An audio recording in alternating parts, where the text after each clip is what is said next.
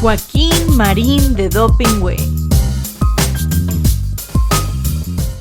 Joaquín. Marín. De todo. Pingüe, ¿cómo estás, querido Carlitos? Muy bien, Joaquín. Oye, me dijeron que te vieron el sábado pasado en el desfile de las Catrinas. Pues cómo me identificaron. Ah, porque tú eres muy identificable, Carlitos. No, todo mundo iba ahí con, con caracterizaciones cadavéricas Con y frías. Maquillaje de Catrina. Sí, a mí me dijeron que te vieron que ibas con Marcelo Ebrard, que también se pintó de Catrina. Se pintó. Se maquilló de Catrina. De colores. Yo no sé, pues es el caso del canciller, pero también de Claudia Sheinbaum. ¿De Claudia qué? Sheinbaum. Sheinbaum. Ok. y hasta de Ricardo Monreal haciendo, pues yo creo que, que desfiguros. Por cierto, no, no son tan grotescos los de Monreal, pero el canciller y la jefa de gobierno, ¿cuántas, pues para mí, tonterías hacen y las exhiben en eso que le llaman TikToks? Eh, Hizo Marcelo que decía, yo soy Bond, Casau Bond. Es bueno, ese es bueno, ese es bueno. Es como del, del tipo que le dice al otro, hola, ¿cómo te llamas? Y le contesta, Bond, James Bond. ¿Y tú? Dice, Lesio. Anda, Lesio. es bueno, es bueno, ese de, de Brad es bueno. Pero lo sorprendente, Joaquín, Sí, sí. es que ahora parece que los atributos que se requieren para aspirar a la presidencia de México es hacer espectáculos que a veces caen en, pues en el ridículo O en lo grotesco. o en lo grotesco. Bueno, entre otros está esta cosa de, de ganar el récord Guinness brincoteando en la Plaza de la Constitución y tanta gente prestándose para un propósito que no tiene que ver ni con los récord Guinness ni con nada, sino en proyectar la imagen de Claudia Sheinbaum. Me llama mucho la atención. A mí ya no me llama la atención esas cosas, porque creen que van a ganar con el TikTok. Lo que pasa es que el TikTok no permite, primero, saber cómo son, porque están actuando. ¿Sí? Sí, es una actuación el TikTok. Por eso, pero eh, no refleja para nada las aptitudes, las capacidades. Ah, no, no, no, no, no, pero ¿tú crees que les interesa No. proyectar eso? Mira, primero, los candidatos de Morena, como antes los del PRI, no podían hacer, y ahora no pueden hacer una sola crítica del programa de gobierno. Por ejemplo, digo, ninguno de los candidatos puede criticar los programas de gobierno del presidente López Obrador. No, no, por el Dan Fleet. Ahí está. Entonces, ¿qué, qué nos van a ofrecer? no han hecho una sola propuesta que, que- que- como para que la ciudadanía diga, ah, caray, qué interesante. No, ¿sabes? Digamos, voy a rectificar que con las escuelas de tiempo completo No, o con no, las estancias infantiles No, no, no, o a replantear eh, pues la cosa esta que parece un pésimo negocio de del aeropuerto Felipe Ángel. No, no, no, No, Carlos, ¿cómo nada. crees? Ellos ya tienen su proyecto de campaña, Carlitos.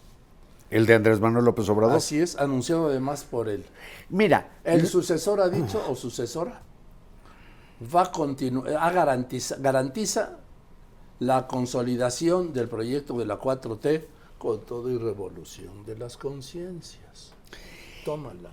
pero o sea, te voy ya a- está ahí su programa de No, pero te voy a pero te voy a decir algo.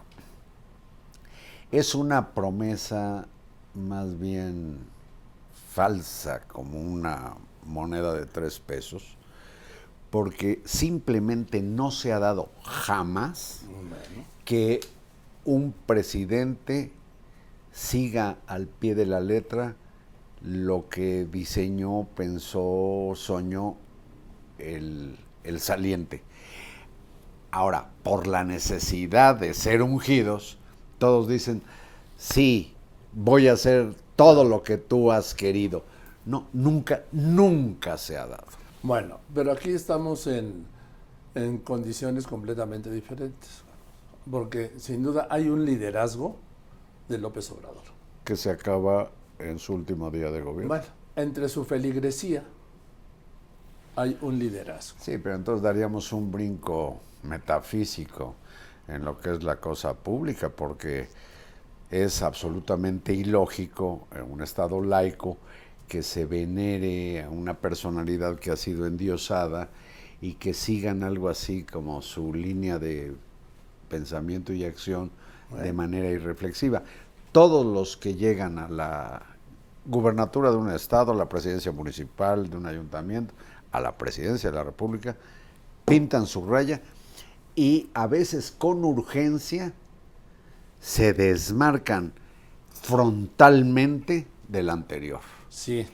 Recuerda a Luis Echeverría y Díaz Ordaz, implicados pues en lo que ocurrió en el 68 y desde antes.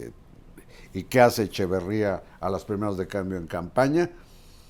En la Universidad de Morelia, en la Nicolaita.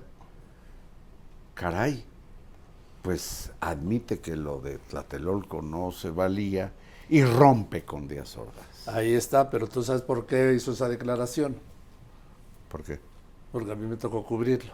Porque fue secuestrado por los estudiantes en la universidad Nicolaita de, de Morelia. Bueno. Entonces. Pero lo dijo. Ahí lo dice, y entonces el entonces secretario de la Defensa Nacional, Marcelino García Barragán, da la orden de retirarle todo el personal del Estado Mayor que lo cuidaba. Por la declaración. Por la declaración. Y eh, se va a ver al presidente Díaz Ordaz y le exige que obligue a Echeverría a que dé una disculpa. Y manda a Alfonso Martínez Domínguez, que era presidente del PRI, a hablar con Echeverría a través de un sobrino suyo, y le lleva la carta del discurso que tiene, del mensaje que tiene que leer Echeverría. De ahí viene el rompimiento de Echeverría con Martínez Domínguez después del 10 de junio. se la cobra entonces. Y entonces, después de eso, ofrece una disculpa. Y entonces ya le repone el secretario de la Defensa. Lo que te quiero decir es que rupturas se dan después de que bajan la mano. Que dice, sí, protesto, bajan la mano. Pero aquí en este caso por ejemplo, en el... La de Cedillo con Salinas. Bueno, la final de López Portillo con Echeverría. Ahora te digo... ¿Tú también, Luis, te acuerdas? Sí, tú también, Luis. Ese se lo escribió Pancho Galindo Mira, para, para buena parte de la audiencia, yo creo que le ocurre algo así como, ¿de qué estará hablando Joaquín? Pues ya nada más falta que nos diga que estuvo en el encuentro entre Moctezuma Xocoyotzin y Hernán Cortés. No, esa exclusiva te la dejé a ti. sí, yo apenas llegué, imagínate caminando desde Puebla para llegar a lo bueno, Pues lo que te digo es que, Carlitos, el programa de campaña, el discurso de campaña de que vaya a ser candidato de Morena, ya está establecido por el presidente López Obrador. La promoción y consolidación de la 4T. Punto. Y no le tocan una coma en las campañas. Pues sí, todo sea por, por encaramarse en la silla. La silla, la canija, pinche silla. ¿Cuánto revela esta... Pues es una guerra política cuánto revela el apetito de eso que se llama poder. A propósito del poder, ¿me dejas contar algo? Sí, claro. Mira, hay una expresión maravillosa que hace el narrador, y en este caso el narrador, pues fue ni más ni menos que Gabriel García Márquez. En el otoño del patriarca, cuenta la vida de un dictador tan pues tan amorcillado en el poder, que vio dos veces el cometa Halley, que aparece cada 73 años. Entonces este cabrón ya estaba, era el dictador de un país tropical, dirían en Río de Janeiro. Y este cuate tenía pues una eternidad en el poder. Y la expresión del narrador, García Márquez dice, chapaleó en la mierda de la gloria. Era una definición del poder, o es maravilloso, porque también debe ser de la patada estar ahí en la silla y ver que si vas a la villa pierdes tu silla y el pleito, como en los bailes esos de del que, del que pierde la silla y la, la obsesión de la silla. Bueno, pues es que es el poder, es como la obsesión de la banda y del águila y del escudo. Cuando un can- presidente electo llega al Congreso cada seis años y le ponen la banda presidencial. no. El águila, como dicen, es el águila. Joaquín, ¿Qué? voy a, voy a hacer una revelación sobre el licenciado Andrés Manuel López Obrador. Venga, venga neoliberal. No, no, no. Fíjate que teníamos una relación, la verdad, muy, muy padre. Nos caemos, personalmente, nos vemos y nos caemos a todo dar. Él me cae bien y yo le caigo bien. Y él recordaba textos míos y me los citaba, etcétera. Fui el primer periodista quien invitó a comer a la jefatura de gobierno cuando en el 2000 ganó esa posición. Pues fíjate que estaba a punto Andrés Manuel de abandonar su oficina en el antiguo palacio del ayuntamiento para irse a la campaña, a la primera, la de 2006.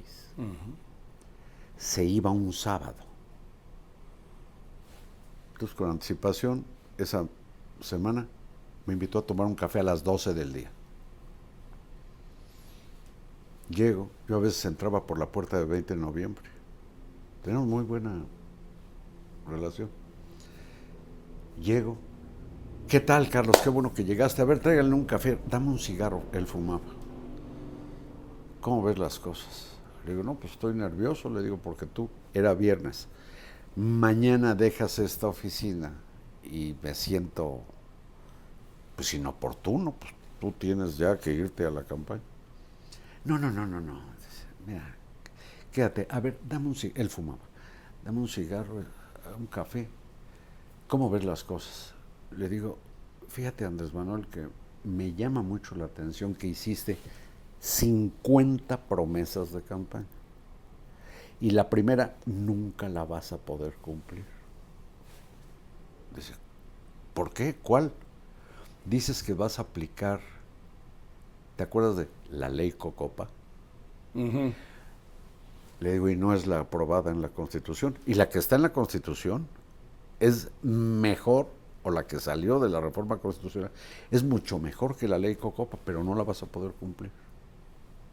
Entonces me dice Andrés Manuel, no, no, no, Carlos, es que tú no entiendes. Ya ves que le da por pendejear a todo mundo, ¿no? Tú no entiendes.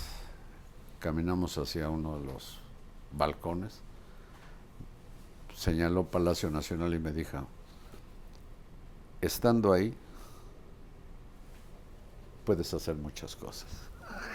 Pues sí, claro. Bueno, a los 20 minutos yo ya decía, ¿ya de qué hablo? Yo lo noté, pues yo a más veces bien. digo, ¿sabes qué digo yo? ¿Y yo de qué, de qué escucho? Sí, sí.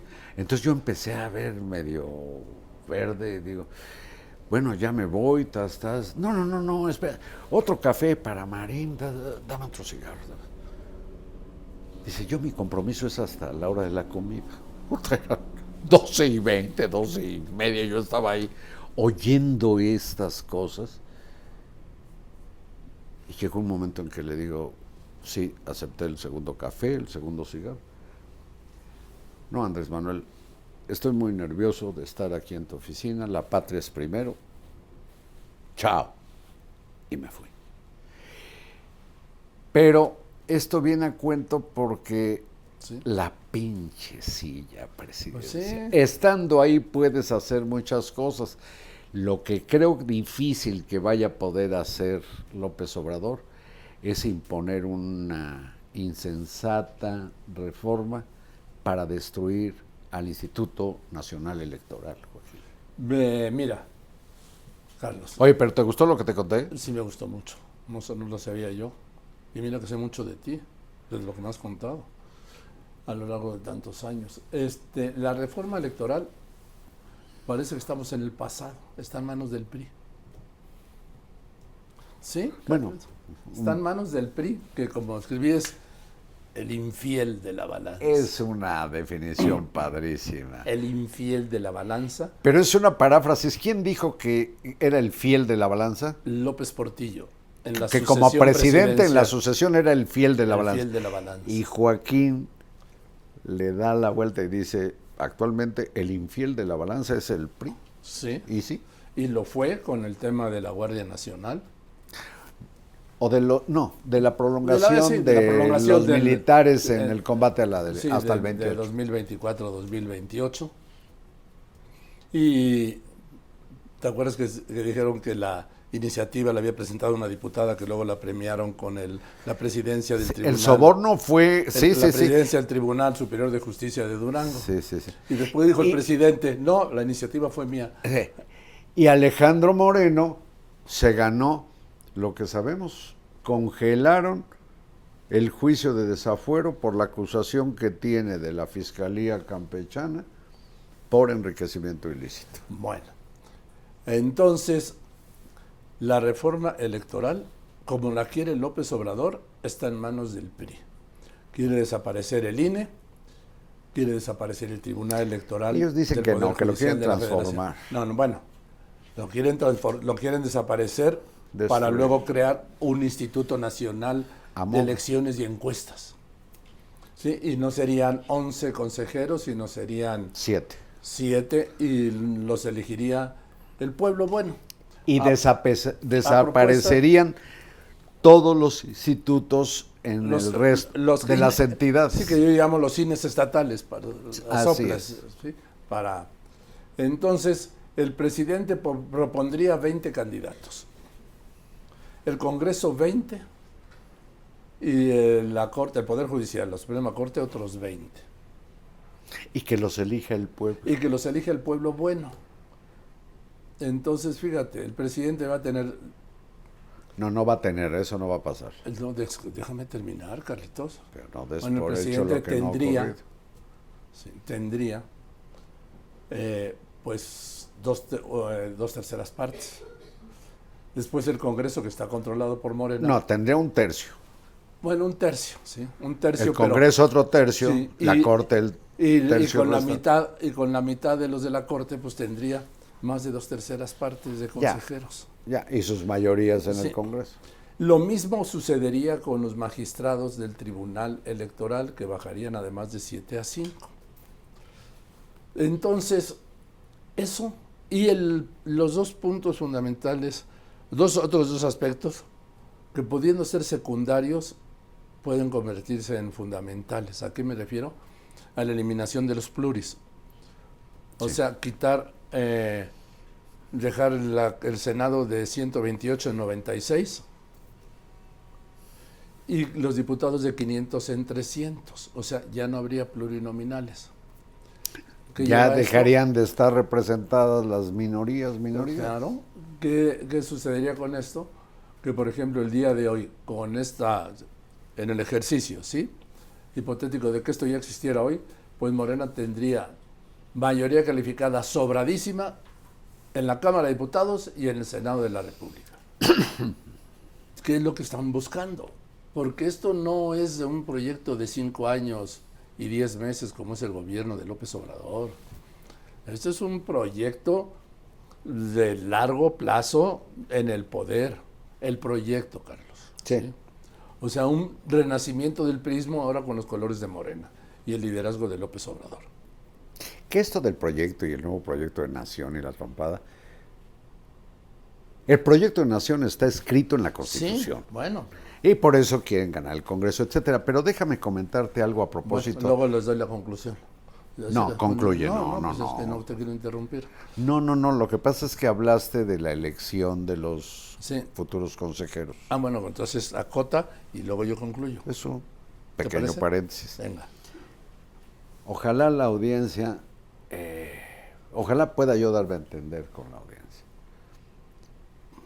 Es una barbaridad suponer que los consejeros electorales que quieren reducir de 11 a 7 sean electos en urnas por la sociedad, por una sencilla razón. Si eso ocurriera, serían representantes populares, como son los diputados, por cierto. Los diputados son la representación en el Congreso de la sociedad. Pero los diputados de partido o independientes, cuando tienen su registro, etcétera, cuentan con una estructura y un financiamiento del Instituto Nacional Electoral para hacer sus campañas.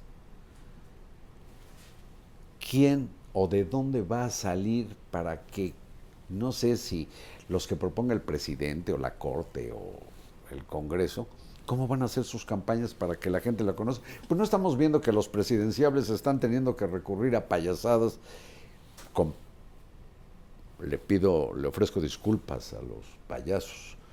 Están haciendo maroma y media muy grotesca para darse a conocer. Tú imagínate los futuros consejeros, No, pues sí. cómo van a darse a conocer por todo el país, quién les va a pagar, o el metrobús en la Ciudad de México para ir de una colonia a otra, o el tren Maya para recorrer la península, o el avión, o no sé cómo lleguen a Tijuana para darse a conocer y que la sociedad yo- vote. yo o sea, es más una sencillo. barbaridad plantear te esa pongo más tontería. sencillo. ¿Quién va, a orga- quién va a organizar ese proceso electoral? A ver, Pues el pueblo. El pueblo puede sacar su mesita, ¿no? Y los que quizás pensamos alguna vez en vender garnachas, pues la mesita de las garnachas la pones en el, afuera de tu puerta. no, alguien me dijo. pásele a votar, pásele a votar. Alguien me dijo, no, el INE va a organizarlo. Y yo pregunto, ¿y con qué recursos va a organizar el INE una elección de esa dimensión? Oye, pero hay otra cosa, hay otra cosa que está sobre esto. La patraña de que los gastos del INE son muy grandes por lo que ganan sus funcionarios. Esa es una estupidez, eso es falso. El INE gasta la tercera parte de su presupuesto en expedir las credenciales de Sí. elector. Que es, Que en perdón, otros países lo hacen los ministerios del Interior, es una cédula de identidad. Exactamente, es Bueno, que eso es... ahora yo te hago un paréntesis. Otra parte, perdón, se va a los partidos. Ajá. Y otra parte para los capacitadores, que son miles a la hora de las elecciones. Ahí está el dinero. Sí, el, el punto de la, de la tarjeta del INE, la credencial del INE, es el documento, el único documento de identificación oficial de los mayores de edad en México. Los menores de edad en No México, existe. Carlos, son indocumentados en su país, a menos que sean de la mini, mini minoría que tiene un pasaporte. Los menores de edad en México son indocumentados. Porque Mira. no tienen cómo identificarse, no tienen un documento oficial para identificarse, Carlos. Haz chunta, chunta, chunta, chunta, haz. Yo soy mexicano y orgullo lo tengo. Esta es mi cédula de identidad. ¿Qué? Estas llueven, se encuentran en la calle. No, esto cuesta. Es un plástico con una serie de seguridades electrónicas. Entiendo que biométricas y la todo, trompada. todo, sí. Bueno, es lo único que tenemos y lo costea, o Sí, lo costea la sociedad Y es gratis. porque lo hace y es gratis. Y la atención en los módulos, Mira, gratuita y es extraordinaria, ¿eh? De los módulos del INE. Mira, pues, que no, me estés esta, esta la voy a objetar yo, ¿Por qué? porque debieras tener una cédula de identidad española, No, porque yo soy mexicano. pero naciste en Madrid. Pero hijo. yo soy mexicano Y mira, Entonces también puedes cantar conmigo, yo soy mexicano. de acá de este lado. Ah. Bueno, esto Jorge es Negrete. uno de los gastos del INE muy importante, la tercera parte de sus recursos. Y entonces, oye, ¿y esto de que ganan más los machuchones del INE? Pues sí ganan más que el presidente. Y qué bueno que ganen más, porque el presidente se puso un salario que, qué bueno que no dijo yo voy a ganar 7 mil pesitos, porque se chinga todo el aparato del servicio público. Él puso, se puso 108 mil pesos. Ahora es más por la inflación, pero 108 mil. Que mi gran deducción, hasta Sí, la voy a sí, registrar, sí, es que son los, las costuras de la pelota de béisbol. 108 costuras. O, o 8 más 1, 9, las nueve entradas de un partido de béisbol. Ah, mira. Pero todo remite al diamante. Así es, digo, si ya nos vamos a poner en ese plan. Bueno, el asunto es que lo que no dicen cuando atacan los ingresos mayores a los del presidente, no solo en el INE, sino en otras instituciones autónomas, pero que son del Estado mexicano, lo que omiten es que, pues para empezar, desde la Constitución no te pueden bajar el salario y que hay recursos legales y Bueno, sí, que tienen el amparo de la justicia federal. No están robando nada. Ganaban 20 pesos y quieren que ganen 10. No, pues a título de Además, el presidente no gasta en nada. Los presidentes. Ni en calzones, ¿eh? Ni chicles. No, No, no, no. Todo la está... ropa sí ya. La ropa sí. Sí, sí. Antes hace años había una partida de esto. Ahora, no, la ropa. Cedillo dejó la partida en un peso, ¿eh? Bueno, ya ves, entonces. eh, pero no digo de. Pues no pagan. predial, Luz, luz, internet. agua, renta, mantenimiento, internet, celular, gasolina, coche, chofer, ¿Cuánto pagarías de renta por vivir en un palacio? servicio doméstico que te Ignoraste ayuden. mi pregunta. No, ¿Cuánto pagarías de renta por vivir en Palacio Nacional? Yo nada, yo no viviría en Palacio Nacional. ¿Por qué? ¿Te imaginas levantarte de noche? Ay. y deben haber hasta cucarachas, por eso es que Maximiliano y Carlota durmieron una sola noche ahí No, y y salieron disparados. las Chinches, chinches, las chinches, chinches no cucarachas. Pero bueno, los que los corrieron. oye, pero esta cosa de vivir en el palacio, pues sí, no Oye, gasta. pues, luego sales, dicen, no, porque Los Pinos era muy ostentoso. Pues era la casa civil en la que pensó el general Lázaro Cárdenas para no vivir en un palacio. En el castillo. En el castillo de Chapultepec. Sí. Pero entonces bajan ahí a los jardines de la emperatriz, creo que ya le cambiaron el nombre.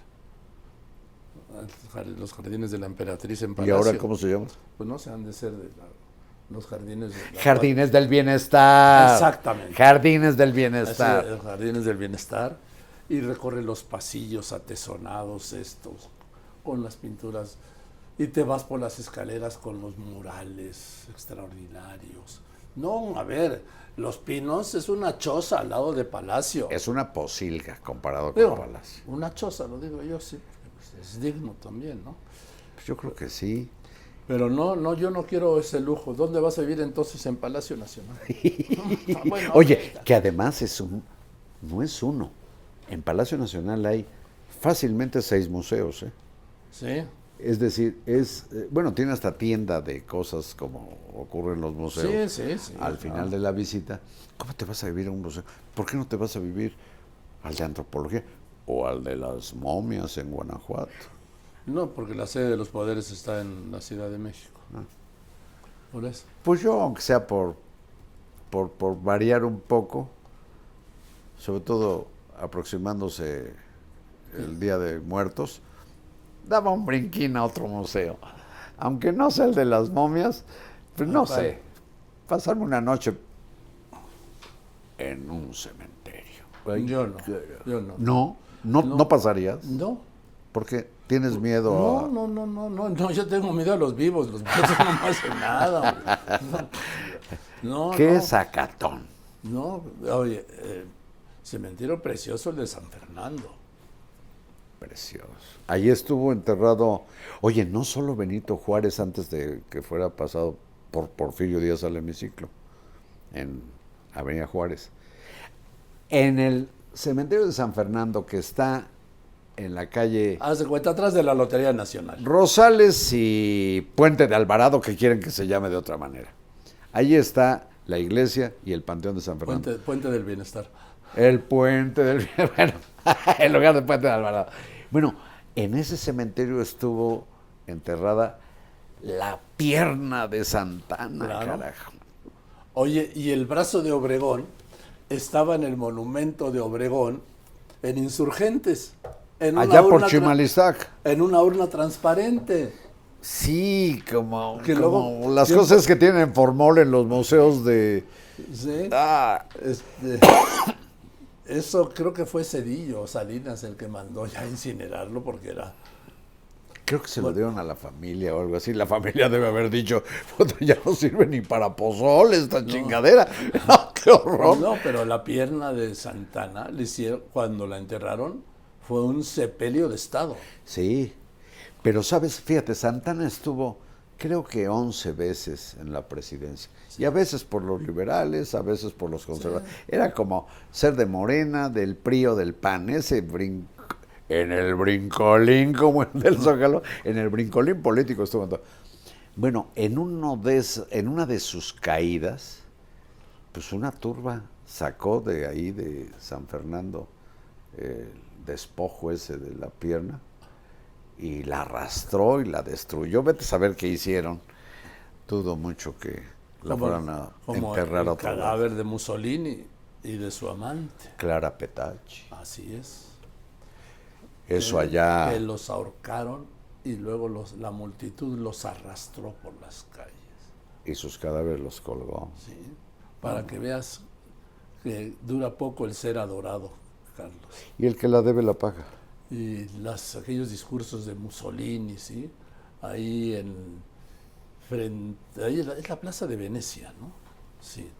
Ahí está todavía la ventana que nunca se volvió a abrir, de donde dirigía La su- Plaza de Venecia en Roma. En Roma, sí, sí, sí, claro. Sí, está el monumento. ¿Qué tal ando en geografía? No, muy bien, sí. 10, con mención honorífica y medalla.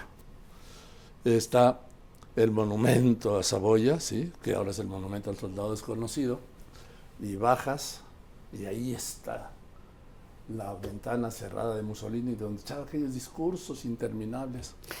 Personaje en el que se inspiró Hitler para volverse el monstruo que también fue. Y luego aquel mensaje del presidente, aquella intervención primera en la ONU, donde les explicó en Naciones Unidas, digo, a distancia, ¿sí? ¿Por qué el papá de Mussolini le había elegido, lo había bautizado con el nombre No, de Benito? Pero eso el presidente López Obrador. Sí, el presidente López Obrador lo en dijo. un mensaje a la ONU. Sí. A ver, sí, cuéntalo. sí. Dijo que México era tan grande, y habló de Juárez, que Juárez también era tan grande, que el papá de Mussolini le puso a su hijo Benito, Benito Mussolini, En honor de Benito. en honor de Benito Juárez por la admiración que le tenía. Ay, ay, ay. Entonces, eh, bueno, sintió el silencio que se hizo, Híjole, porque estaba a distancia. ¿no? híjole. Bueno, pero volviendo al Como tema. presumir. ¿Por qué le pusieron a Adolf al multihomicida aquel? Por Adolfo de la Huerta, ¿no? El genocida, no multihomicida, el genocida. Oye, sí, pero- como presumir de veras que a Hitler le hubieran puesto Adolf por Adolfo de la Huerta. Por decir algo, ¿no? O algún Adolfo miserable. Adolfo Prieto. No, no, no, sé por cuál. Pero el Bueno. caso, oye, pero en esto de los de los que la pagan tarde o temprano, cada vez estoy más seguro que aunque venga un presidente, aunque triunfara un candidato o candidata de López Obrador en el 24, yo creo que quien llegue se la va a cobrar por vía de la justicia al doctor Hugo López Gatel. Un día tendrá que explicar. No, ya no tendrá quiero, que pagar. Sí, ya no quiero entrar en las declaraciones infames y tendenciosas y falsas que hizo de que, por ejemplo, que se moría más gente con la influenza que con el COVID, cuando acaba de dar el dato actualizado esta semana el INEGI, a ver, estamos hablando más de 600 mil muertos. Que por cierto también reveló en lo de Guacamaya Leaks que el doctor López Gatel tiene de escoltas cuatro elementos de la Guardia Nacional. porque recibió amenazas. Ay, ay. Pues, ¿Y saben quién les pagamos la escolta del doctor López Gatel? Todos. Todos. Y, Carlos. Bueno, y este también debe ser uno de los arquitectos, ¿te acuerdas de aquel célebre, decían el arquitecto de Hitler, Speer, Albert Speer? Bueno, este cabrón de López Gatel es el arquitecto del sistema de salud pública que el presidente reitera será de nivel nórdico dentro de menos de dos años. No, al final de su gobierno. Y López Gatel acusó de golpistas a los padres de los niños con cáncer, a los que siguen sin llegar puntualmente pero además que formaban parte de una conjura internacional. Y se quedó tan pancho. Y, López Obrador quería que le dieran la Belisario Domínguez. ¿Qué tal? que la recibiera a nombre de todo el sector salud. Fue el Día del Médico, Carlos, y por primera vez en el Día del Médico no hubo un reconocimiento oficial a los médicos y a las médicas, claro, ¿sí? Al personal sanitario. No lo hubo, Carlos. Ni el presidente, ni Jorge Alcocer, ni el mismo López Gatel. Les valió madre. Y México y México registra el mayor número de, de, funciones de personal sanitario que incluye a químicos, a camilleros, en el mundo. Así es. Y México, a ver, lo hicieron, ¿te acuerdas? México es un ejemplo mundial, ¿no? Bueno, por eso va a haber Olimpiada, o ah, vamos a solicitar la Olimpiada. Es un ejemplo mundial. A ver, México tiene el tercer lugar mundial en número de muertes totales el tercer lugar mundial. Ahora, lo planteo de otro modo. México tiene el quinto lugar mundial en muertes por COVID por millón de habitantes. Ese es el ejemplo mundial. Bueno, a López Gatel, a mí me llama mucho la atención esa patinada del presidente. Lo ponía como ejemplo de un científico que ya quisieran en otros países. Bueno, puede ser un gran científico y lo es, tengo entendido, pero le puede más la ideología y la abyección. El sectarismo. Sí, y cuando dijo que el presidente sí tenía los genes que no contagiaban y que no se contagiaba y que se contagia dos veces. Y propalaba la peste ahí en un jardín de la Roma. Oye, pero en esta cosa de la Ojalá no quede impune. Lo que quedó impune es el caso de, de Pío y Martín López Obrador. No, el de Pío, el de Martín también. Eh, va por default. Ah. Sí, sí, sí. Ya es lo mismo. Y eh, en este pueblo no hay ladrones.